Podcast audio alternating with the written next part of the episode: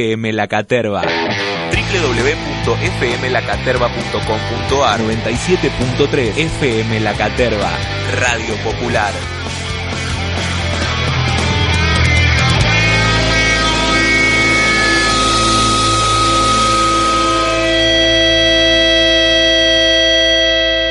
Una piedra en el zapato. Escúchalo todos los jueves de 16 a 17 por la Caterva Radio Popular www.fmlacaterva.blogspot.com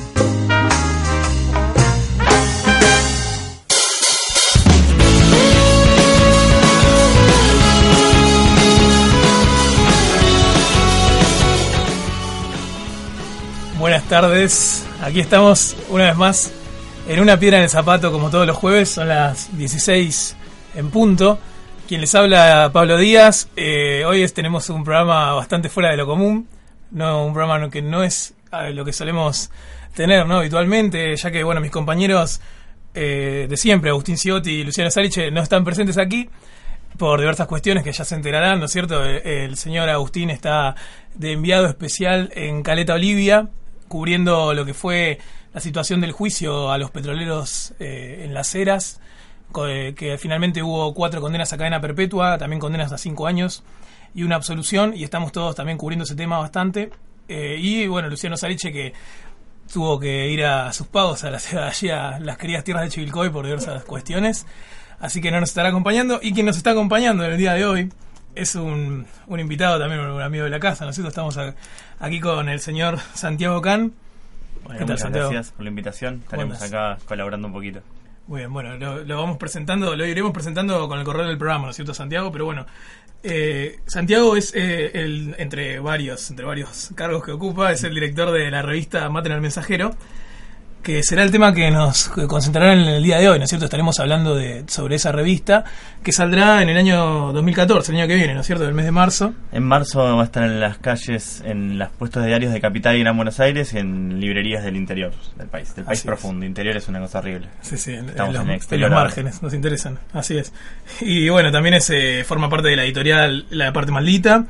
También es estudiante de Ciencias de la Comunicación y docente también en el Bachillerato Popular 20 Flores, ¿no es cierto? Exactamente. Así es, bueno, entre, entre varias otras cosas que también iremos contando. El primer tema que nos ocupa en el día de hoy será, bueno, reflexionar un poco y hablar sobre lo que pasó este martes, ¿no es cierto? Este martes 10 de diciembre, en donde se cumplieron 30 años de la democracia, eh, desde 1983, cuando se consagró como presidente de Raúl Alfonsín, que se han vivido ininterrumpidamente 30 años de democracia en la República Argentina y bueno, ha, habido diferentes festejos, hubo un festejo muy importante en la Plaza de Mayo y a partir de allí, bueno, se dispararon diversas reflexiones. Y vamos a estar hablando en el día de hoy con Luis Zamora, que quien es eh, bueno abogado y fundador y líder del partido Autodeterminación y Libertad, quien bueno nos contará un poco sus perspectivas, ¿no es cierto?, sus reflexiones acerca de estos 30 años de democracia que, que se han cumplido esta semana y para recordar un poco también de, la trayectoria, ¿no es cierto?, de, Luis, eh, de Luis Zamora, queríamos traer aquí al programa del día de hoy eh, un audio de, lo que fue un hecho muy recordado de cuando Zamora era diputado nacional, que fue lo que ocurrió cuando el, entonces presidente de Estados Unidos, George Bush padre, eh, vino a la Argentina y se le realizó un homenaje en el Congreso Nacional y bueno, ahora que queríamos traer para que escuche la audiencia, digamos, y recordar ese momento, qué fue lo que pasaba allí en ese momento y qué fue, cómo fue la, reacción de Zamora. Así que bueno, lo vamos a escuchar. Y de su y de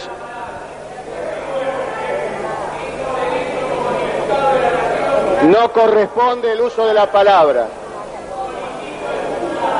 No corresponde, señor diputado.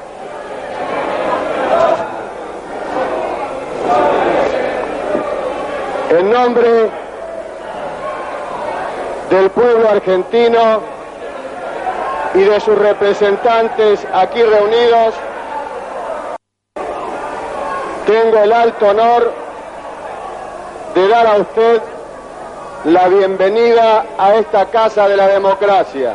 Pedí el uso de la palabra, intenté fundamentar que si era un homenaje de la Asamblea Legislativa, es decir, del Congreso, al presidente Bush, yo quería expresar en nombre de mi bloque el rechazo a que el Congreso homenaje a Bush. Lo que sí hubo eh, algunos diputados que se acercaron para agredirme, este, el diputado Albamonte fue el más visible, había algunos más, algunos se acercaron más bien este, invitándome eh, a, a irme, el diputado Albamonte intentó agredirme, no es casual, este, se prácticamente habrá dicho, esta es la oportunidad de mostrar que soy el primero de los esbirros del presidente Bush, así que este, no me llama la atención.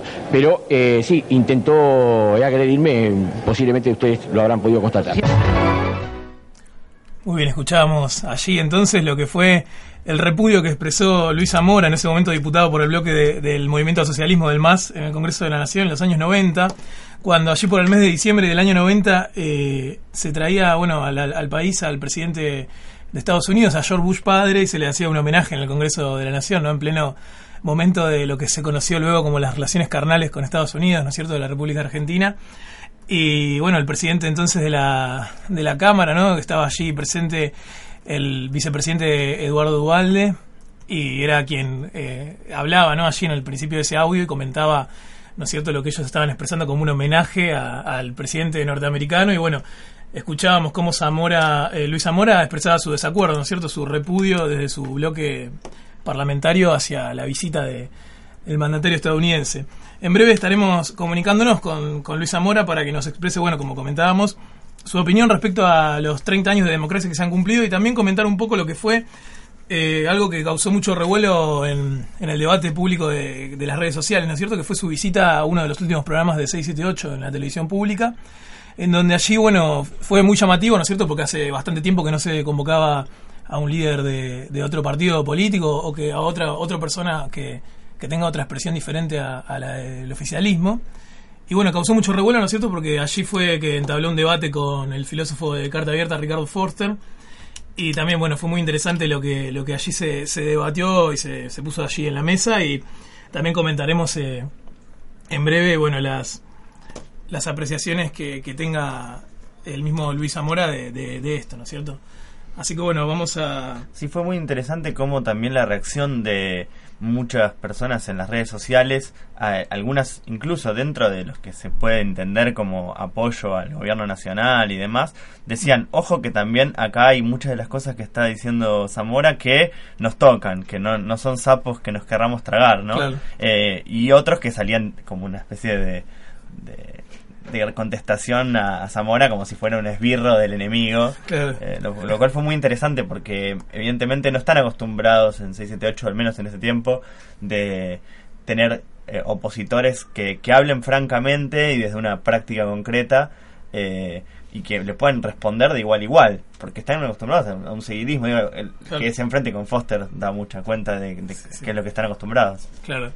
Sí, sí, sí, como comentaba Santiago recién, bueno, era era algo que suele pasar en el 78, ¿no es cierto? Que allí donde las voces que se escuchan son generalmente, bueno, las mismas y generalmente lo que sucede es que hablan, hablan digamos, entre, desde las mismas miradas, ¿no es cierto?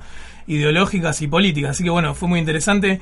Eh, continuamos intentando comunicarnos con, con Luis Zamora, pero bueno, mientras, mientras no, no, no lo conseguimos todavía, podemos eh, mandar un, un, tema musical, ¿no es cierto? Hasta que podamos eh, contactarnos con él. Así que vamos con el primer tema que tenemos planeado, planificado para la tarde de hoy. Es un tema del Cuarteto de Nos, ¿cierto? Si me falla la memoria. Así que vamos a escuchar un tema del Cuarteto de Nos, del último disco, hasta que nos contactemos con Zamora. Ya volvemos.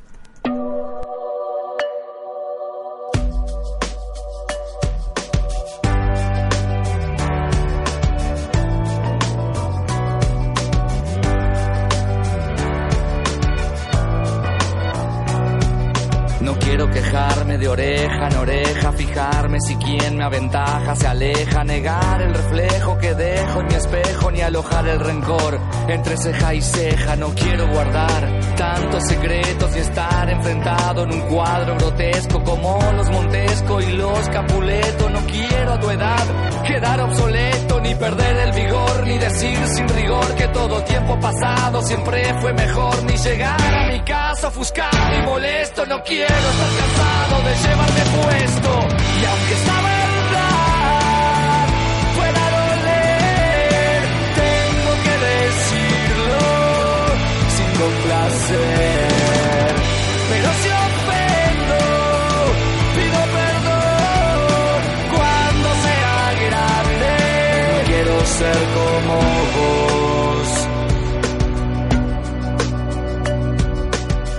Cometer tus mismos errores ni creer que todos son estafadores. No quiero manejar tus mismos valores ni que cada día sea igual a los anteriores. No quiero no poder controlar mis enojos ni cargar esa tristeza en los ojos mojados y rojos, ajados y flojos. No quiero resignarme a hacer mis despojos ni echar con vehemencia la culpa a los demás de lo que es mi incumbencia y responsabilidad ni que me dejo probar en alguna idiotez lo que no pude hacer cuando tuve 23.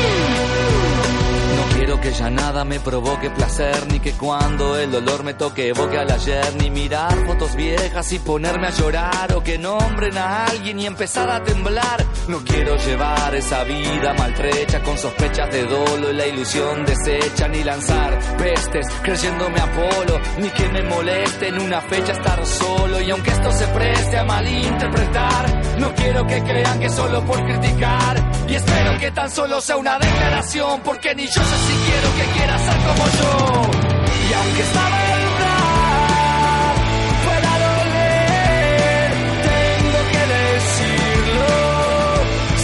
sin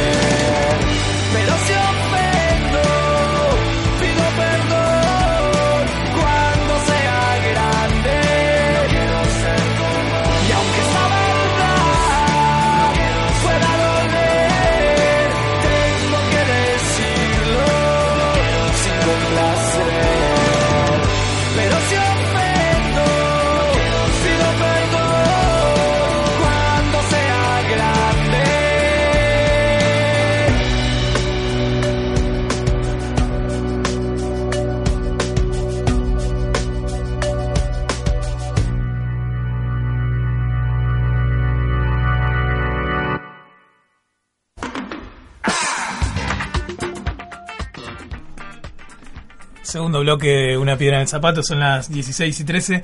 Lamentablemente no pudimos comunicarnos con Luisa Mora, pero como diría Freddie Mercury, show debe continuar, así que vamos a pasar adelante con el informativo de- del día de la fecha. Bien, comenzamos. Zabaleta, cuatro heridos en tres tiroteos, entre ellos un nene de dos años. Brian Jara Gutiérrez, de dos años, recibió un tiro en el costado de su estómago y un vecino mayor en su abdomen. También fue herido de bala Lucas Limachi, de 13 años. El pasado tre- 7 de septiembre, en el mismo barrio, asesinaron a Kevin, de 9, tras un disparo en la cabeza. En un comunicado difundido por la revista La Garganta Poderosa afirmaron que aún desconocen de dónde vinieron los disparos, pero no descartan ni a Gendarmería ni a Prefectura como implicados en el hecho y que los heridos se recuperan favorablemente. Responsabilizaron al Estado y a todos los funcionarios y medios de comunicación que deliberadamente callaron esta situación. Granados desafió e insultó a una persona que le gritó en un acto. Durante la ceremonia de jura de los concejales electos en los últimos comicios en el partido de Ceiza, el ministro de Seguridad bonaerense, Alejandro Granados, e intendente en uso de licencia del citado distrito, insultó y desafió a pelear a un asistente al acto que había criticado de viva voz la gestión en el gobierno comunal.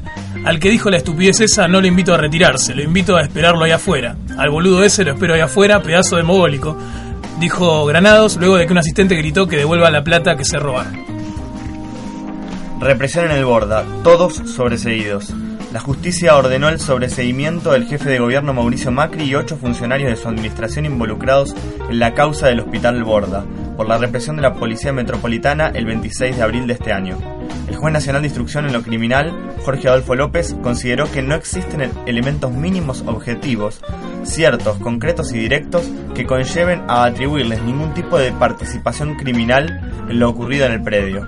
El comisario comisionado, perdón, Martín Roth, eh, fue procesado por lesiones leves y se lo trabó, se le trabó un embargo por 5 mil pesos. Fútbol, Lanús es el nuevo campeón de la Copa Sudamericana. El conjunto dirigido por Guillermo Barros Esqueloto venció ayer 2 a 0 al Ponte Preta de Brasil, imponiéndose 2 a 1 en la serie global con goles de Víctor Ayala e Ismael Blanco, consagrándose campeón del torneo continental. Es el segundo título internacional del conjunto granate, quien había ganado la Copa Conmebol en 1996. Los del sur de la ciudad todavía sueñan con la doble corona, ya que este domingo se enfrentarán a Vélez por el torneo local, aún con chances de ser campeones. Muy bien. Son las 16 y cuarto. Gracias a Santiago Can nuevamente que está con nosotros. Le comentamos a la audiencia que, bueno, además de que vamos a estar hablando del programa de hoy sobre su proyecto editorial que está encarando para el año que viene, Maten al Mensajero, bueno, nos está dando una mano también en la co-conducción, así que le agradecemos mucho. Por nada. Así que bueno, vamos a, a comentar ya que estamos un poco ya eh, de qué se trata, ¿no es cierto? De qué se trata eh, Maten al Mensajero, qué va a ser esta revista que, que, bueno, que será una revista de narrativas, ¿no es cierto? Que incluirá diversos géneros, ¿no es cierto? Las aguafuertes, estaremos hablando un poco de qué, de qué son las aguafuertes también, incluirá historietas, incluirá narrativa juvenil, así que bueno, eh, qué mejor que Santiago Can, que será el director de esta revista, para comentarnos un poco de qué se tratará este proyecto, ¿no es cierto? Bueno, te cuento, Pablo. Eh, Mate al Mensajero es básicamente una revista de narrativas. Eh, nos gusta decir narrativas y no literatura, porque literatura parece que es una cosa así anquilosada y crítica literaria y alta cultura y Claro. estamos muy, muy lejos de esa idea. Y bueno, me parece que la, la idea de esta revista es buscar eh, contar historias, darle lugar a, a voces que, que cuentan, que narran y a partir de distintos soportes, no solamente la palabra escrita, digamos lo tradicionalmente entendido por literatura, sino también aparece tam- la historieta, en, en Fotografía la fotografía ¿no? también, ¿no? Claro. Como una fuente de testimonio, pero también de, de narración. Y ahí hay distintas secciones donde hay también distintos géneros dentro de lo que es la literatura. Por ejemplo, vos mencionabas las aguas fuertes, son un tipo de texto muy particular, porque no son una crónica, pero tampoco son un cuento, son como una especie de, de pincelada sobre el mundo y mm, para el que no lo conozca, las aguas fuertes nosotros las tomamos de la idea de Roberto Arlt, ¿no? que en, a principios del siglo pasado, no década del 20, escribía este tipo de textos en los diarios, ¿no? Y la- las aguas fuertes son como una especie de grabados, ¿no? Como un tipo de, de forma de hacer un, un dibujo, ¿no? Un grabado. Eh, en los de la década del 80 se podrían haber llamado las Polaroids. Claro. Y hoy les podríamos decir las Instagrams, Claro. ¿no? Digo, son Sí, como sí. eh, una especie de fotos de, su tiempo, pero claro. en texto. Claro. Y bueno, y también después tenemos la posibilidad de, de contar a través de novelas de folletín, que es otro género que recuperamos, que son como novelas, como cualquiera puede entender el, el concepto, pero por entregas. En vez de mandar un bodoque de texto, van capítulos todos los meses en la revista. Claro. Y ahí, bueno, tenemos cuatro historias que comienzan con el número uno y se van a ir sumando otras, y otras se prolongarán quién sabe cuántos años. Claro. Y bueno, Era como comentaban también en, allí en las redes, ¿no es cierto? Que era una especie de series, como se entiende hoy en día las series, digamos, en formato, Claro, formato litera- es como literario. hoy, hoy por hoy nos resulta más fácil entender que una telenovela, digamos, la, no sé, la tira de Suar, es un folletín también, Claro. porque digo, sale todos los días, una historia continúa, más o menos con- tiene una coherencia, podemos discutirla, pero está. Sí. Eh, bueno, en este caso sería con escritura y hay autores que están buenísimos lo que están haciendo, que están en este caso narrando cuatro historias. Por ejemplo, tenemos un melodrama así bien, bien pasional, tenemos una de extraterrestres, Claro. tenemos una más existencialista y tenemos el primer folletín travesti de la historia Claro. mundial. Nos puedes contar eso también, ¿no? Eh, Con sí, Shock. Suzy Shock, que es una increíble artista eh, multiplataforma, porque Sí, ya sí, está, sí. estaba grabando un disco, tiene libros publicados, hace actuaciones. En este caso, le- la fuimos a buscar para pedirle que escriba un folletín y ella nos propuso a La Loreta, que es este primer folletín eh, trans mundial. eh, bueno, que cuenta la historia de este personaje y su llegada a la ciudad de Buenos Aires ahí en la década del 80. Y bueno, y son capitulitos que van avanzando sobre la vida de ese personaje, número a número. Nosotros venimos trabajando hace rato, así que tenemos adelantados va- varios capítulos, así que yo ya voy leyendo por el 4. Claro. La gente va a arrancar a leer a partir de marzo, del 1 y así.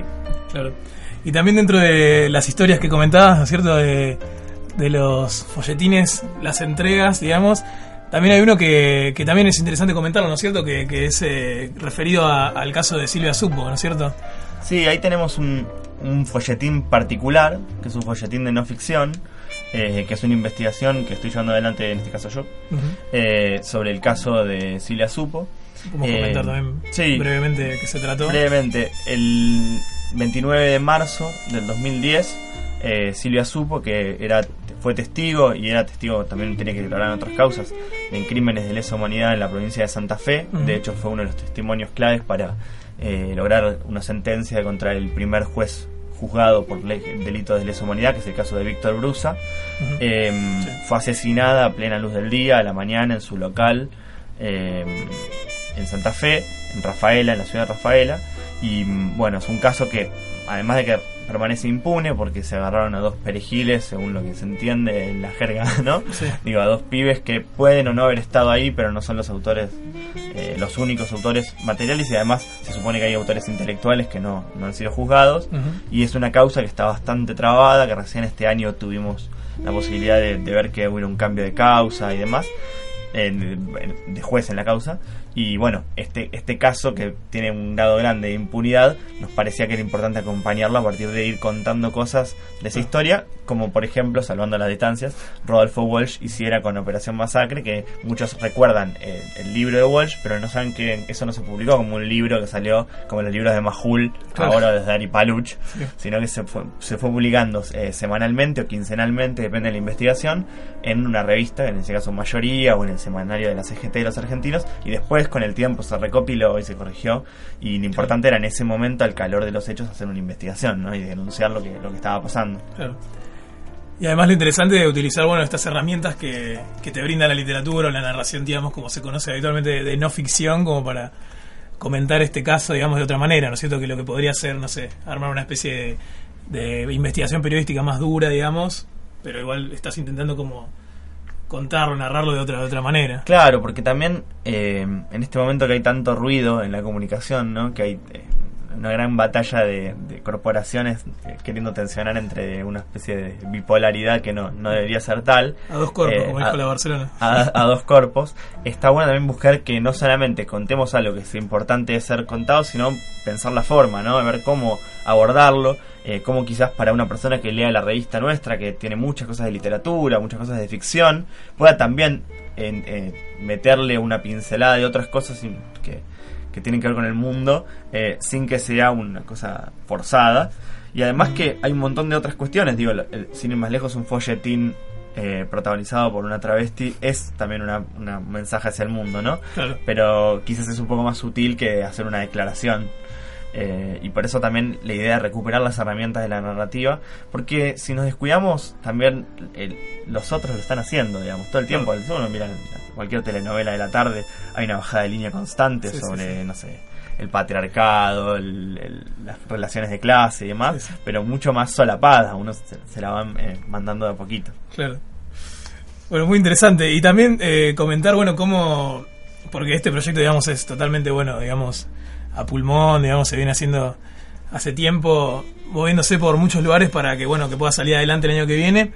Y bueno, comentar también, podemos comentar eh, que todos pueden colaborar, ¿no es cierto?, con el proyecto para, para Sí, financiarlo y para que salga adelante. Estamos justo en los últimos días, digamos, de acá a fin de mes, eh, de una campaña de financiamiento colectivo, que es también una idea que está buena para, para que incluso no solo puedan ayudar a nosotros, sino que empiecen a fijarse qué proyectos hay y que tengan un proyecto puedan aprovecharlo, que es una plataforma que se llama Ideame, que lo que uno hace es como pone su proyecto y eh, la gente puede hacer una especie de vaquita virtual, ¿no? Puede colaborar Claro. poniendo plata y recibiendo a cambio distintas, distintas cosas. Desde en este caso nuestro, la mayoría están vinculadas con revistas o suscripciones a varios números o incluso libros, como tenemos la editorial también. Claro. Pero eh, bueno, hay otros proyectos que dan otras cosas, sobre todo algunos proyectos más abstractos, que una película da capas de entradas o te invito a una premiere.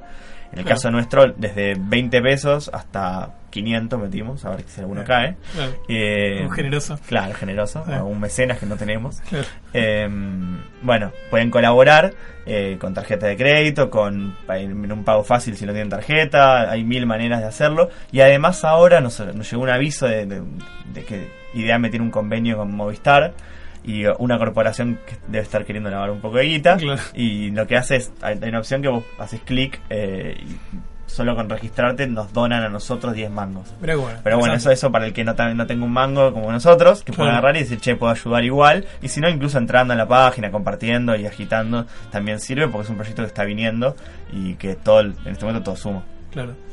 Bueno, muy interesante. Y de paso, bueno, le podemos sacar un par de billetes a Movistar, ¿no es Sí, cierto? es recuperarlos, digamos. Claro. Porque de alguna manera nos sacan todos los meses lo seguramente los celulares. Claro. Sí. Muy bien, bueno, ya estaremos compartiendo también en las redes sociales nuestras, que son en Twitter, arroba una piedra 973 y una piedra en el zapato FM973 en Facebook. Estaremos compartiendo también eh, el sitio de Idiame, donde pueden ayudar a la revista Material Mensajero, ¿no es cierto? A que salga adelante, como comentábamos, en el mes de marzo del año que viene. Y más adelante continuaremos hablando con Santiago Can respecto al proyecto de Material Mensajero. También hablaremos un poco de ediciones La Parte Maldita, ¿no es cierto? Que es otro proyecto que lleva adelante que es muy interesante de, comentar. Y, vamos a, ir al segundo tema musical del día. Y luego continuaremos con lo que es un, un programa bastante agitado que tenemos aquí en- sobre la mesa, ¿no es cierto? Y vamos a ir a escuchar la segunda canción que tenemos, que es un clásico, es un tema de Cerú Girán, que se llama Frecuencia Modulada, así que lo vamos a escuchar. Ya volvemos.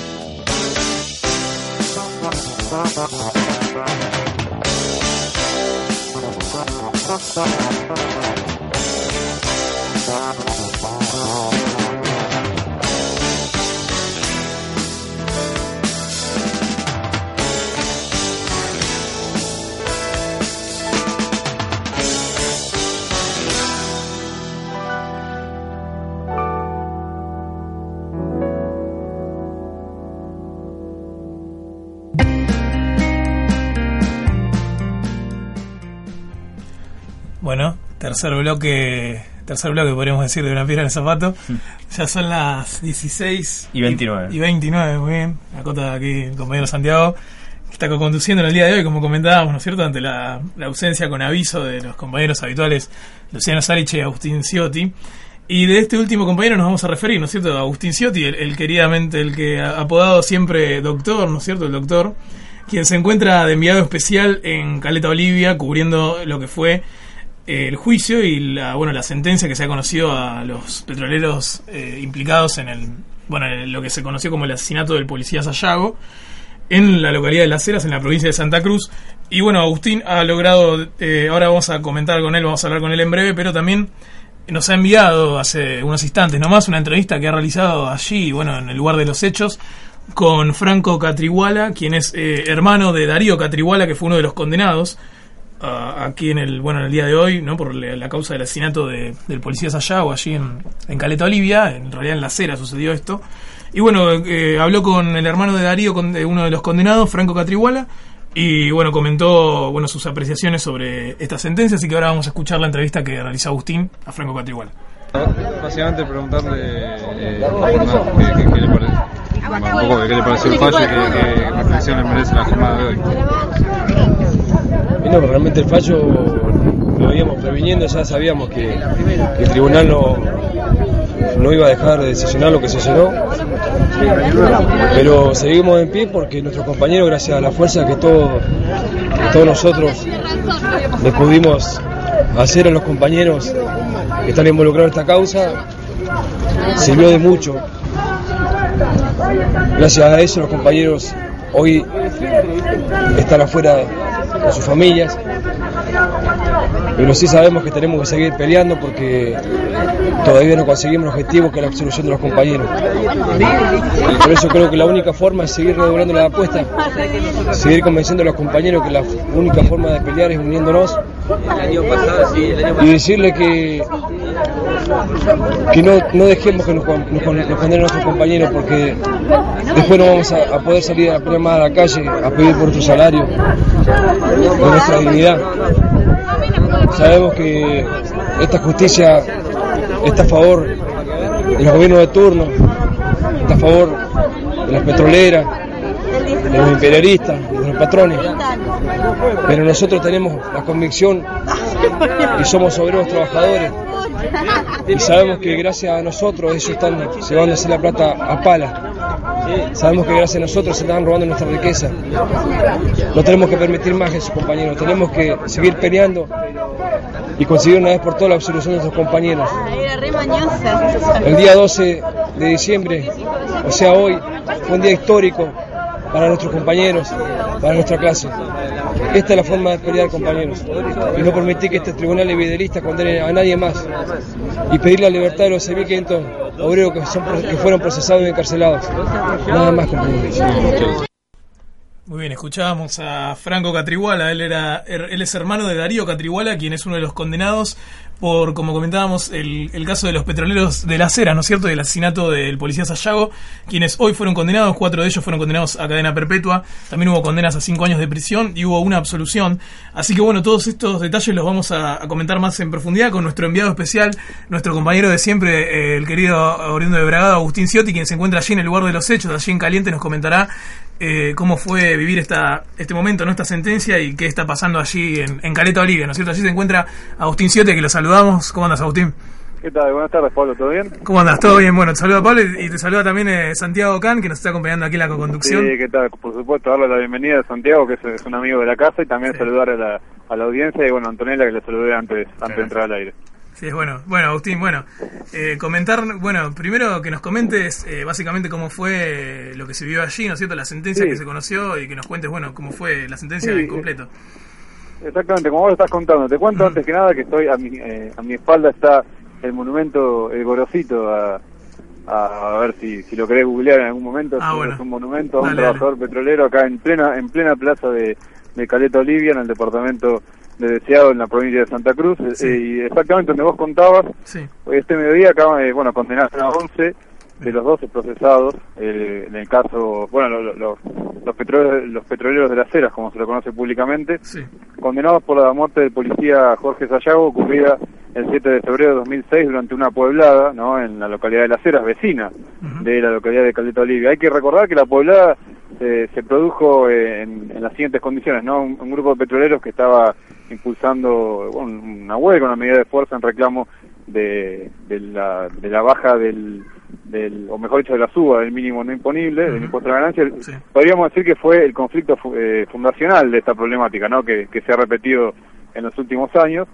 Y la poblada se produce cuando detienen al, al, al, al delegado de los eh, petroleros, Mario Navarro, lo, lo detienen la, gen- la gendarmería en la radio FM Soberanía, y cuando bueno se enteran eh, el resto de la población se eh, concentra en la comisaría y, y, en, y en un episodio que según eh, bueno obviamente los, los defensores de los petroleros de las eras no no, no, no se ha esclarecido jamás no ellos denuncian que, que no se sabe quién ejecutó efectivamente el disparo que terminó con la con la vida del policía Sayago que tenía 31 años cuando se produjo este hecho. Claro. y bueno, contarte que, que el 5 de septiembre pasado el fiscal de la causa, Ariel Candia, había solicitado la pena máxima para cinco de los imputados. Y bueno, cuatro de ellos recibieron eh, entonces dicha sentencia. Y eh, bueno, uno de los petroleros resultó absuelto. Y bueno, los restantes eh, siete recibieron condenas algo menores, a cinco años, aunque menores pero no, no en realidad menos importantes. Claro. Y Agustín, ya se, ya se sabe, digamos, eh, cuándo será la fecha, digamos, de que puedan ser detenidos. Eh, ¿Sabía que van a quedar libres algunos días? ¿Puede Sí. ser? Exactamente, lo, lo que vos eh, acabas de decir, los, eh, la condena no, no está firme, ya las abogadas de, de los petroleros eh, de las Heras, Claudia Ferrero, que es conocida porque también fue defensora del Partido Obrero en el caso de Mariano Ferreira. Así es, y la entrevistamos aquí también. la- ¿Cómo? La entrevistamos aquí también. Exactamente, sí, la hemos entrevistado en nuestro programa.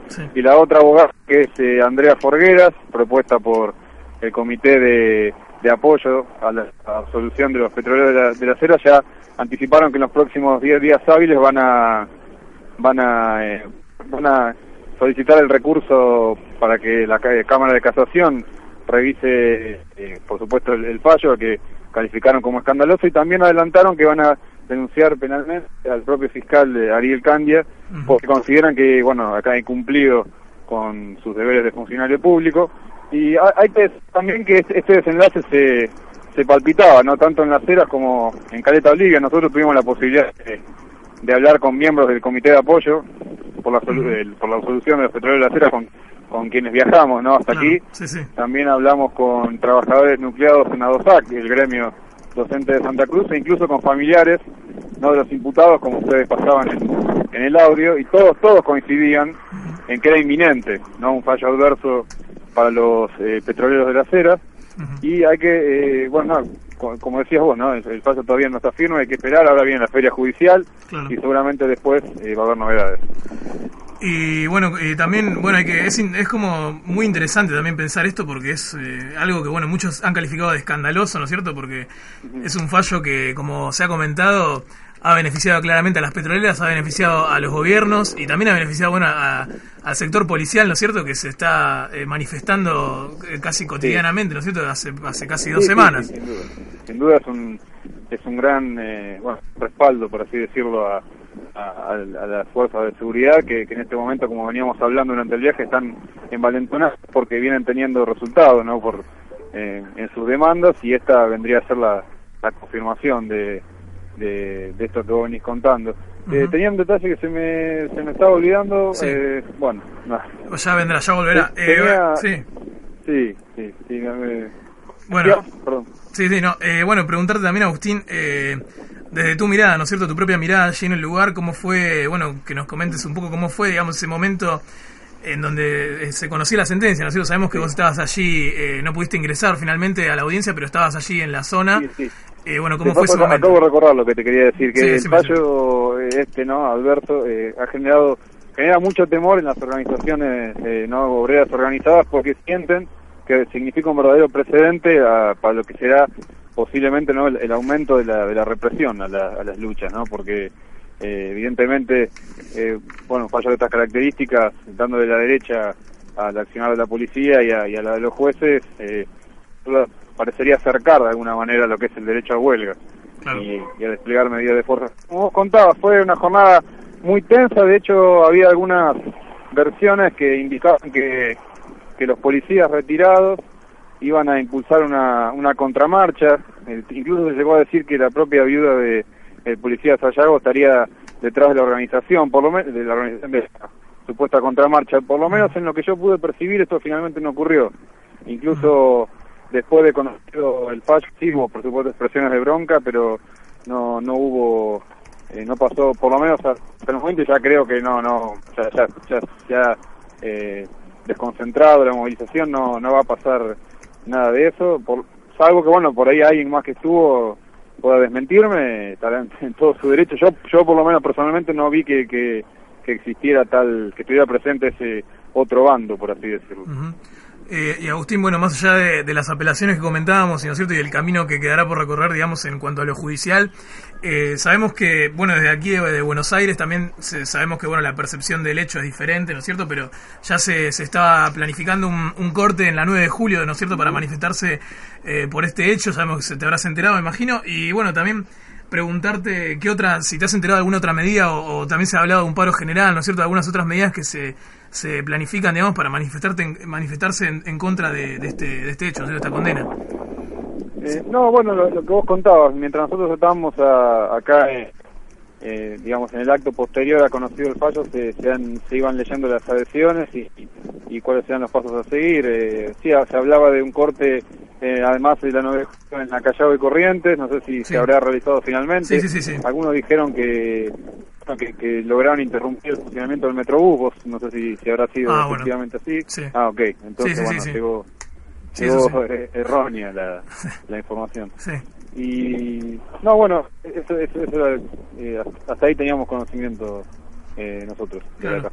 Bueno, eh, bueno Agustín, eh, la verdad eh, ha sido un, la verdad un trabajo impecable, ¿no es cierto? El tuyo allí, desde, sí, sí, sí, hay que, hay que remarcarlo no. porque eh, es, un- es muy importante, ¿no es cierto? A ver, este, no es que estás en, digamos, no sé, aquí a poquitos kilómetros, ¿no es cierto? ¿Te ha sido cuántos, cuántos kilómetros de Caleta Olivia? ¿Tenés ese Sí, dato? eh, y aproximadamente mil, no sé, 1900, 1800, Claro, bueno. no sé, perdí la cuenta, la verdad. Sí. Un viaje muy Sí, largo. me imagino. eh, Bueno, has tenido la oportunidad de, has tenido la oportunidad de hablar con algún otro también compañero, ¿no? De la, de la comisión, ¿no es cierto? Como contabas, de apoyo Sí, a los por petroleros. supuesto, sí, sí, por supuesto.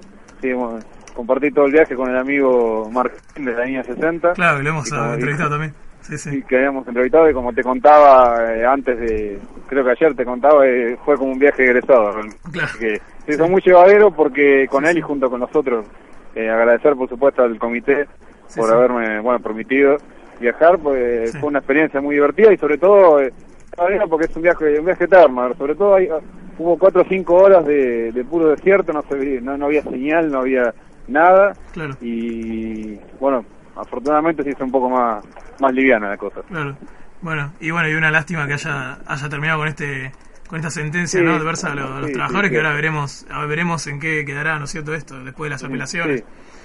Tal cual, tal cual. Tendremos que, bueno, seguiremos de cerca el caso, a ver cómo sigue. E- Este y tantos otros, ¿no? Como hacemos con todos los temas que tratamos. Así es. Así que bueno, Agustín, bueno, te mandamos un abrazo grande desde aquí y nuevamente remarcado con impecable el trabajo que has hecho y esperaremos en, en la revista Alrededores, que es nuestra revista que llevamos adelante también con, con, con vos y con Luciano, a ver si hay una, una crónica después de, de todo lo que fue este largo día, ¿no es cierto? La esperaremos ansiosos.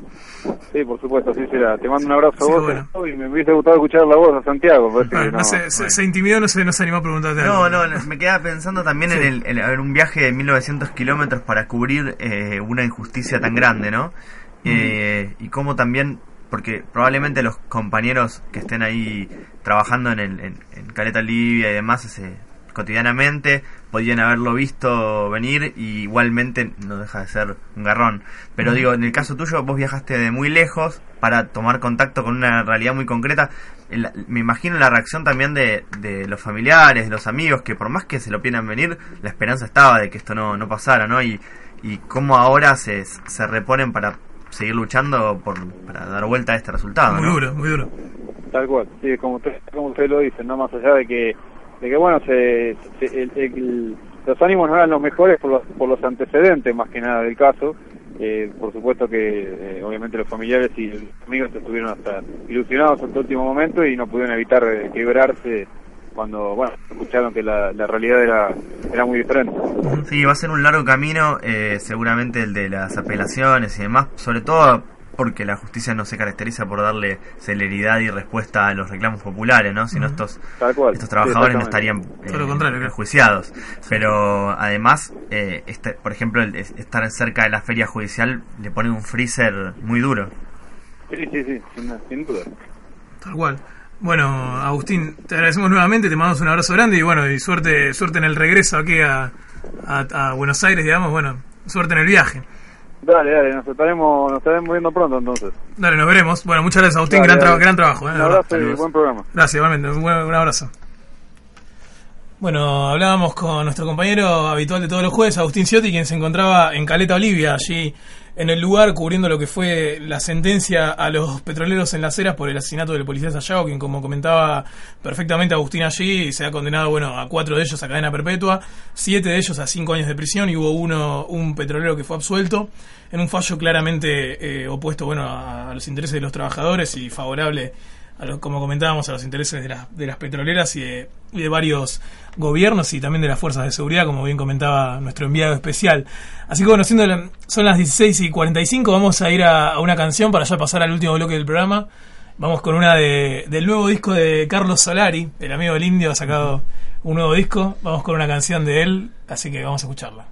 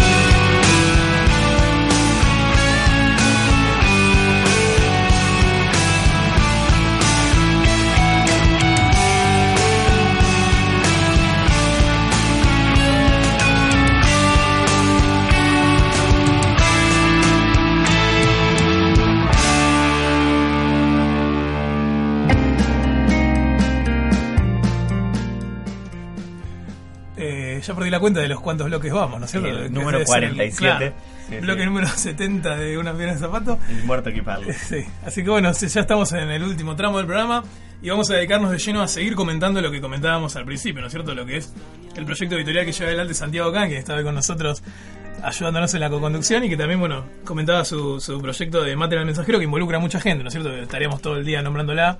Hay historietistas, hay escritores, ¿no es cierto? Fotógrafos, está el colectivo Mafia, ¿no es cierto? Ujú. También. Sí, el colectivo Mafia es un lujo también que nos dimos. Igual estamos armando una especie de selección mundial de, Claro. de escritores, Dream fotógrafos Team. y demás. Sí. eh, que fue como agarrar y decir, bueno, primero vamos a buscar a los mejores y después cuando nos digan que no, buscaremos al- al- a los que segundos y así.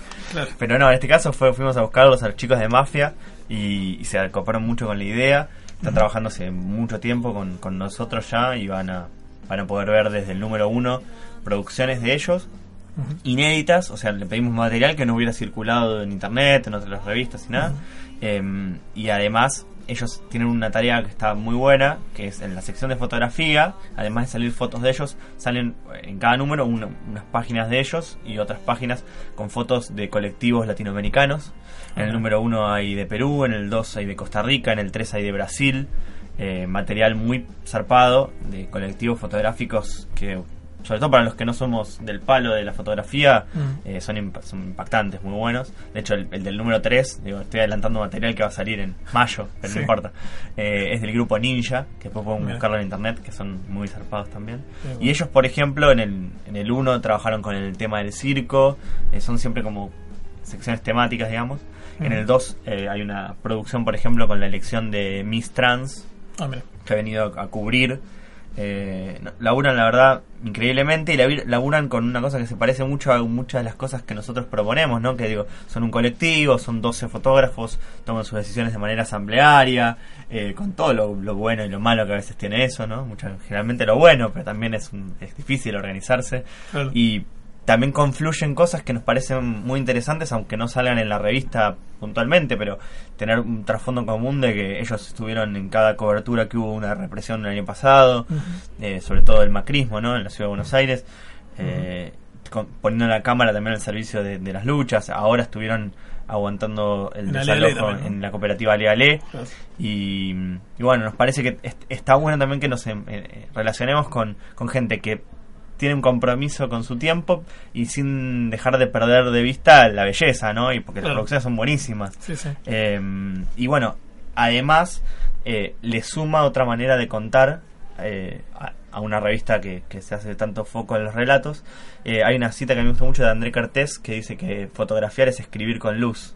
¿no? Y me parece que ellos también están escribiendo esas historias que, que relatan. Mm. Y también para seguir adelantando, ¿no es cierto? Ya que estamos adelantando, podemos adelantar un poco Ya más. estamos. eh, y, y de paso enganchamos, ¿no es cierto?, a los futuros lectores de Maten al Mensajero, así se entusiasman y la, la, la compra el año que viene. Que podemos contar también que va a haber un- una historieta autobiográfica de Rodolfo Walsh, ¿no es cierto? Que sabemos que a muchos les interesa su vida. es una cosa que, que está trayendo bastantes buenas adhesiones y comentarios por lo bajo, ¿no? Que me parece que va, va a hacer mucho ruido cuando arranque, que es cuando queríamos emparentar la revista también eh, con algunos referentes, además de buscar los tipos de texto que escribían, eh, nos parecía interesante buscar el contar la historia de la vida de Rodolfo Walsh, darle un Ujú. poco más de dimensión y sacarla de la- de- del busto, ¿no? De, la- de esta cosa medio incluso de apro- cierta apropiación que hay ahora Sí. un poco tensionante, ¿no? De poner aparezca Rodolfo Walsh una bandera de la cámpora, a mí me, me- me produce una contradicción extra- extraña, ¿no? Sí. No me lo imagino. Eh, Viviendo un sueldo de varios miles de pesos del Estado. Claro. Pero eh, sí me lo imagino comprometido con, con, con otras cosas, eh, Ujú. laburando quizás en un medio Claro. masivo, Sí, tironeando desde ahí, Sí. medio alternativo, Claro. eh, teniendo una columna en, en la Sí, Caterva, por sabe, ejemplo. claro, Eh, un programa. Ujú. Eh, y bueno, nosotros dijimos, vamos a contarlo, pero en historieta. Y ahí buscamos a, a- a dos colaboradores, que son Gonzalo Penas, que es el guionista, y eh, co-guionista con el ilustrador también, que es eh, CJ. Ujú. Y bueno, están armando una serie de historietas que van a ser seis capítulos, donde se va a contar la, histo- la vida en- de Walsh en, en historieta. Y donde también espera, imaginamos que va a llegar a, a un montón de gente que capaz no conoce determinadas cosas de la vida de, de Walsh y, y es una manera de llegar también a los pibes, ¿no? Que Sí, capaz bueno. que leerse un bodoque de biografía no lo hacen Claro. y bueno, pueden entrar por ahí y después coparse e ir a leer la biografía de José Adami, alguna de esas que están buenas. Claro, es un buen gancho, sí, sí.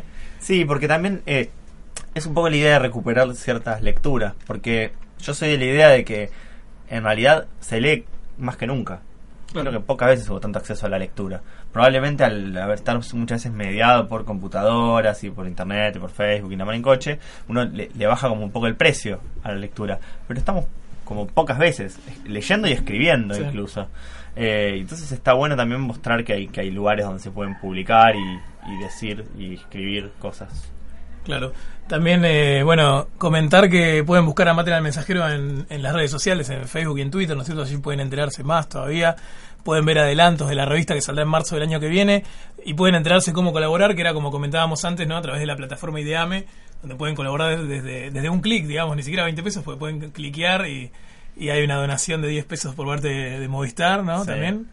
Hasta sí. 500, que Hasta para los sí, que, bueno, los que claro. quieran.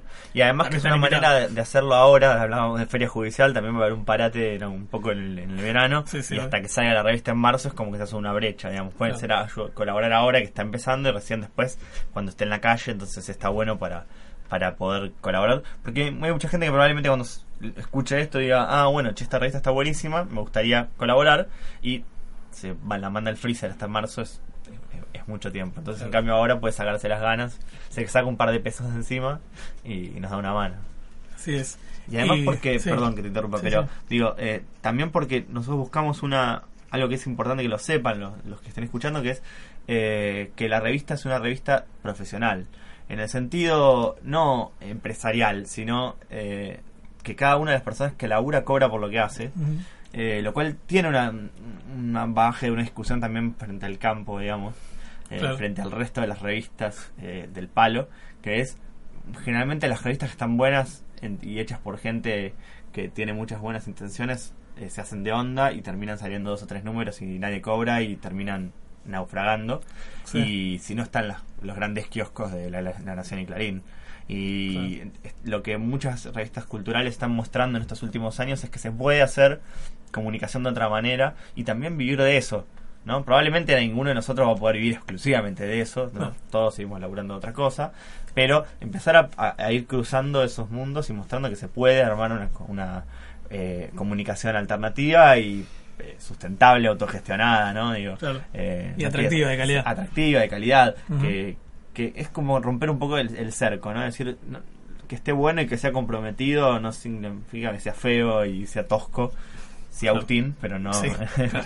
en Agustín Tosco, sí. sentido, claro, Agustín Tosco, pero no en el sentido barroco que Claro. a veces tenemos, ¿no? Y eso, eso es una lucha que nos debemos, ¿no? Que se lucha por, por comunicar desde, la- desde la belleza. Claro. Esa lucha que seguiremos adelante. Se nos está.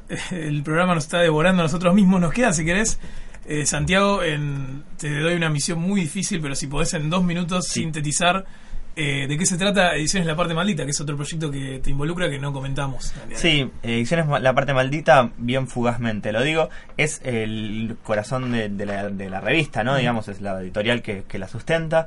Eh, es una editorial que tiene poco más de tres años, eh, que tiene sede acá en la ciudad de Buenos Aires, pero que hace poquito incluso hemos presentado un libro de un autor uruguaya en Montevideo. Eh, tiene tres años, tiene una veintena de títulos, eh, que nació al calor de publicar eh, cosas que veíamos que no estaban circulando y incluso mucho más centrada en el ensayo, en el texto más académico si se quiere, porque nosotros somos los dos de la editorial, somos docentes y gra- graduados y, y, y demás de la, de la carrera de comunicación, investigadores. Pero la verdad es que apenas arrancamos se empezó a llenar de poetas y narradores en el entorno eh, y bueno, eh, hemos sacado bastantes libros de poesía, de narrativa eh, y además eh, algunos títulos de ensayo, incluso hasta una traducción de un libro de cartas que eran de Abelardo y Eloísa, Ujú. que eran en latín, eh, que es un laburo que, que es muy gratificante, pero que también digo, cuesta eh, meterse y romper un poco el cerco de las de las grandes distribuidoras y Claro. to- todo ese palo, pero mm, es, es una alternativa interesante porque, por ejemplo, nosotros venimos a plantear que además de ven- vender un libro en papel, que- porque cuesta plata imprimirlo, ponemos los libros gratuitos en internet en nuestra propia página con licencias copyleft eh, y creemos que la cultura tiene que ser libre. lo que tienen, lo que no es, lo que probablemente no es gratuito es imprimir hasta que podamos tener imprentas Claro, populares quién- quién sabe, y, estatales que impriman la- lo- todo lo que haga falta. Pero por ahora cuesta plata, entonces eso lo tenemos que cobrar y está buenísimo que así sea. Pero los libros tienen que circular libremente para que quien quiera acceder a eso esté, esté accesible, a- aunque sea un clic de distancia. Claro. Muy bien, así que bueno, ese era el otro proyecto que queríamos comentar, que también lo pueden eh, buscar en, en la red, ¿no es cierto? Están allí en Facebook, en Twitter y en el sitio web de Ediciones La Parte Maldita, que es... eh, edlapartemaldita.com.ar, o sea, como editorial al Ujú. principio y la parte maldita después, o eh, en Facebook lo mismo, ponen ediciones la parte maldita y aparece la, la página. Genial. Bueno, y le agradecemos mucho a Santiago que haya venido hasta aquí a, a la caterva con nosotros y que nos haya acompañado también la co-conducción, ha sido un placer también tenerlo. De nada. Y pasamos a, en un minuto, así rápidamente corriendo, vamos a comentar el, el bloque musical que tenemos para el día de hoy. La primera recomendación que tenemos, que bueno, lamentablemente ya están las entradas agotadas, pero a lo mejor quien viva cerca de la zona de Caballito lo podrá escuchar, será este 14 de diciembre, ¿no es cierto? El sábado se estará presentando Manu Chao en Ferro, ¿no es cierto?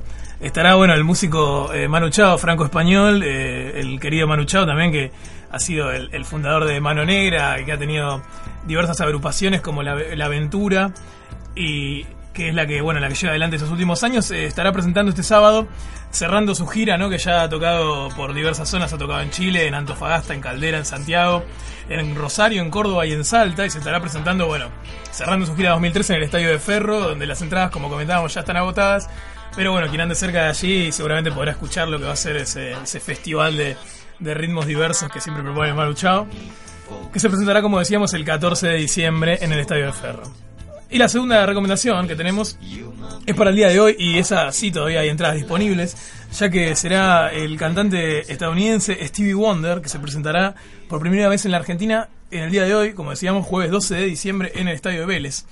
Eh, Stevie Wonder se presentará bueno, en un único show en el Estadio de Vélez.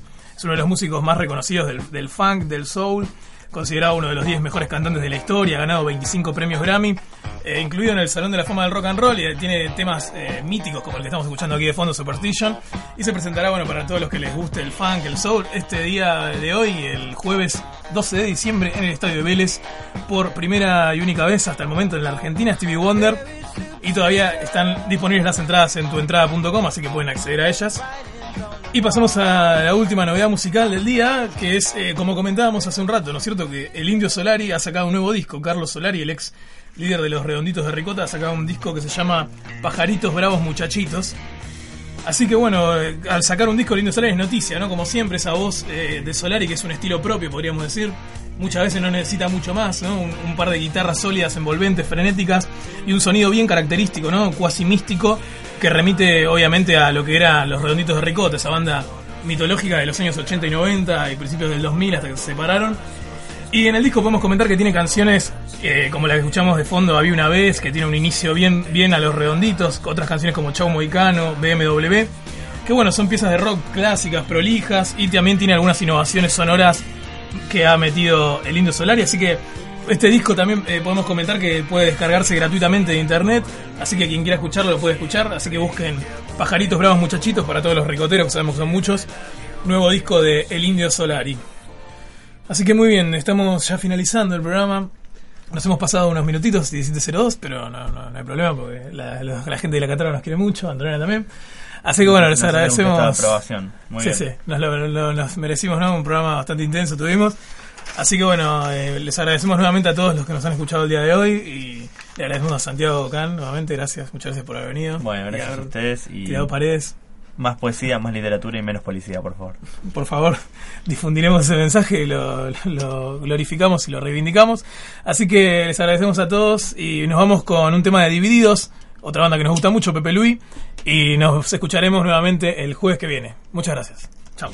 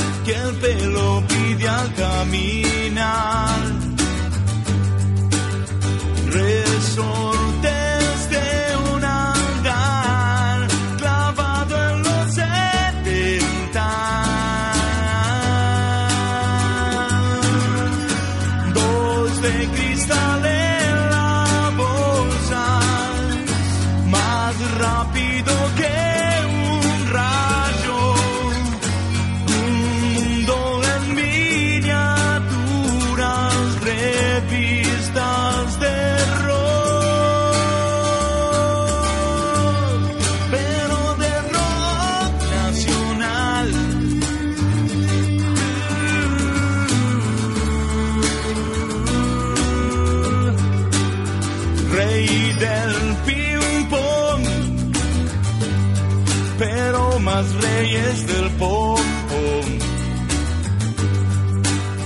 El sapo allí, en su latita de Nesquik, un artesano